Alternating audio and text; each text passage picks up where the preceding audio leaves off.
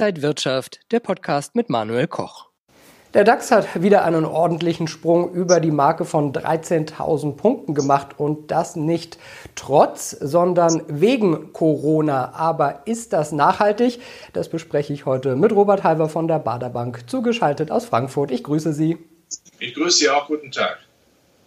Herr Halver, ich blende gerade mal den Chart vom Montag, 9. November ein. Wir sehen da zur Mittagszeit, wie der DAX einen riesigen Sprung nach oben macht, weil BioNTech den Impfstoff in Aussicht gestellt hat. Ist so eine Entwicklung aber nachhaltig?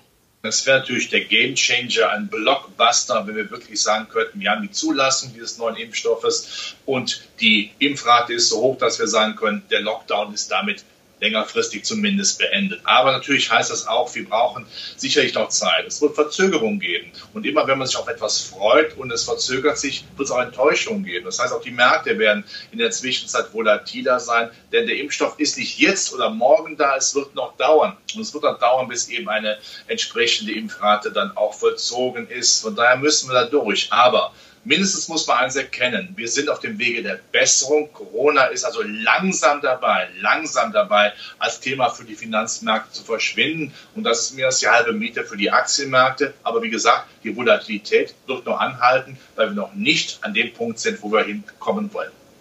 Heißt das aber auch, dass Unternehmen jetzt profitieren, die von einer Corona-Erholung profitieren, also eben BioNTech oder Pfizer oder vielleicht sogar die Lufthansa, die bessere Aussichten auf mehr Flüge dann bald hat?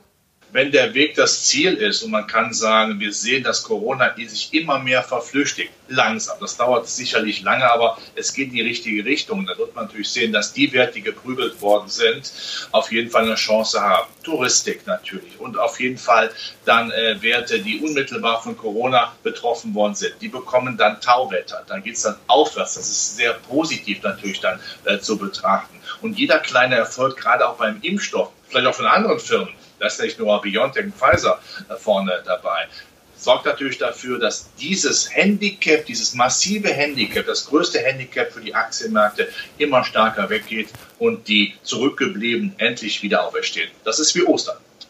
Ja, und umgekehrt sehen wir aber die Gewinner, die äh, durch die Corona-Krise so nach oben gespült wurden, wie zum Beispiel Zoom oder Delivery Hero, die wurden abgestraft. Muss man jetzt also andersrum irgendwie denken, wenn man investieren will?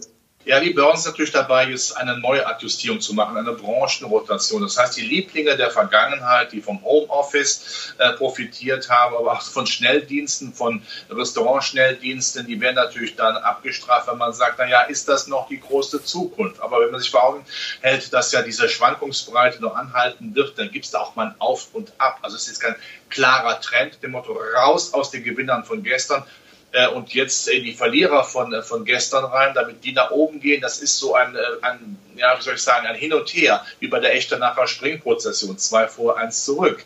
Also das ist doch kein klares Bild, aber es wird sich immer mehr verfestigen und in die Richtung der Werte geben, die in der Vergangenheit massiv verloren haben, aber wie gesagt, mit Volatilität. Nach welchen Kriterien sollten Anleger dann aber jetzt Aktien aussuchen? Das ist verdammt schwer.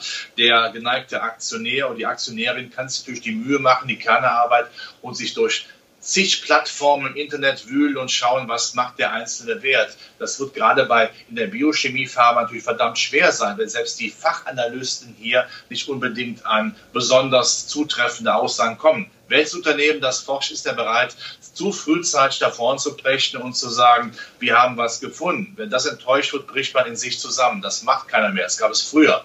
Also ist dann doch vielleicht der sinnvolle Weg, dann über zu überlegen, wo sind jetzt die grundsätzlichen Trends? Wir haben einen neuen US-Präsidenten zum Glück. Das heißt, wir werden mehr auf die zyklischen Aktien setzen müssen. Das ist ein großer Trend, ein Megatrend. Ein weiterer Megatrend bleibt natürlich auch Hightech, auch wenn es da ein bisschen zwickt und zwackt, weil man auch hier vielleicht mal Gewinne mitnimmt, um in Zyklika zu investieren. Wir haben die Umweltschutzwerte, die über beiden natürlich massiv kommen. Auch das ist natürlich ein äh, großes Megathema, das man im Kopf haben muss. Und natürlich das große Megathema oben drüber, ja, wie das Abend der Kirche ist, die Liquiditätshosse, die natürlich auch nicht zu Ende gehen wird. Wenn man das sich alles anguckt, dann ist es ein guter Weg, erst zu sagen, ich bleibe im Aktienmarkt und dann kann man sicherlich auch mal einen Fonds oder einen ETF kaufen, wenn man sich nicht ganz sicher ist, welchen Einzelwert man haben möchte.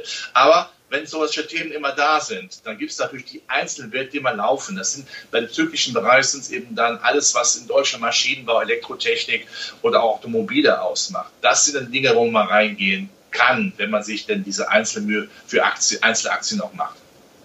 Was heißt das für Anleger? Kommt jetzt auch noch eine Weihnachtsrallye? Wie sollte man sich da aufstellen in Zeiten, in, den, in denen die EZB ja davon spricht, dass sie eher eine Abwärtsspirale sieht?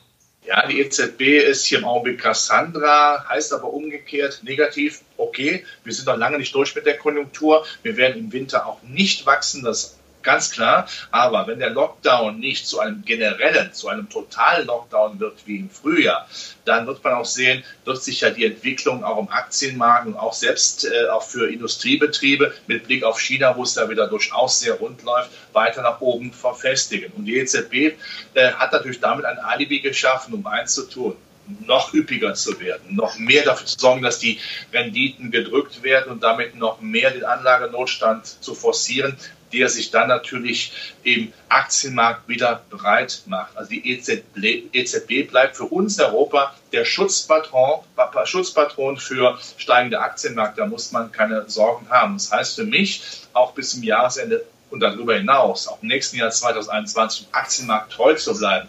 Es spricht für eine kleine Jahresendrallye und äh, wer die Volatilitäten mit äh, regelmäßigen Ansparplänen ausnutzt, ist mit dabei. Also es gibt überhaupt keinen Grund zu sagen, das war's für mich im Aktienmarkt. Wer nicht drin ist, sollte langsam reingehen. Eine kleine Jahresendrallye könnte ja aber dann sogar schon Rekordstände bedeuten, oder?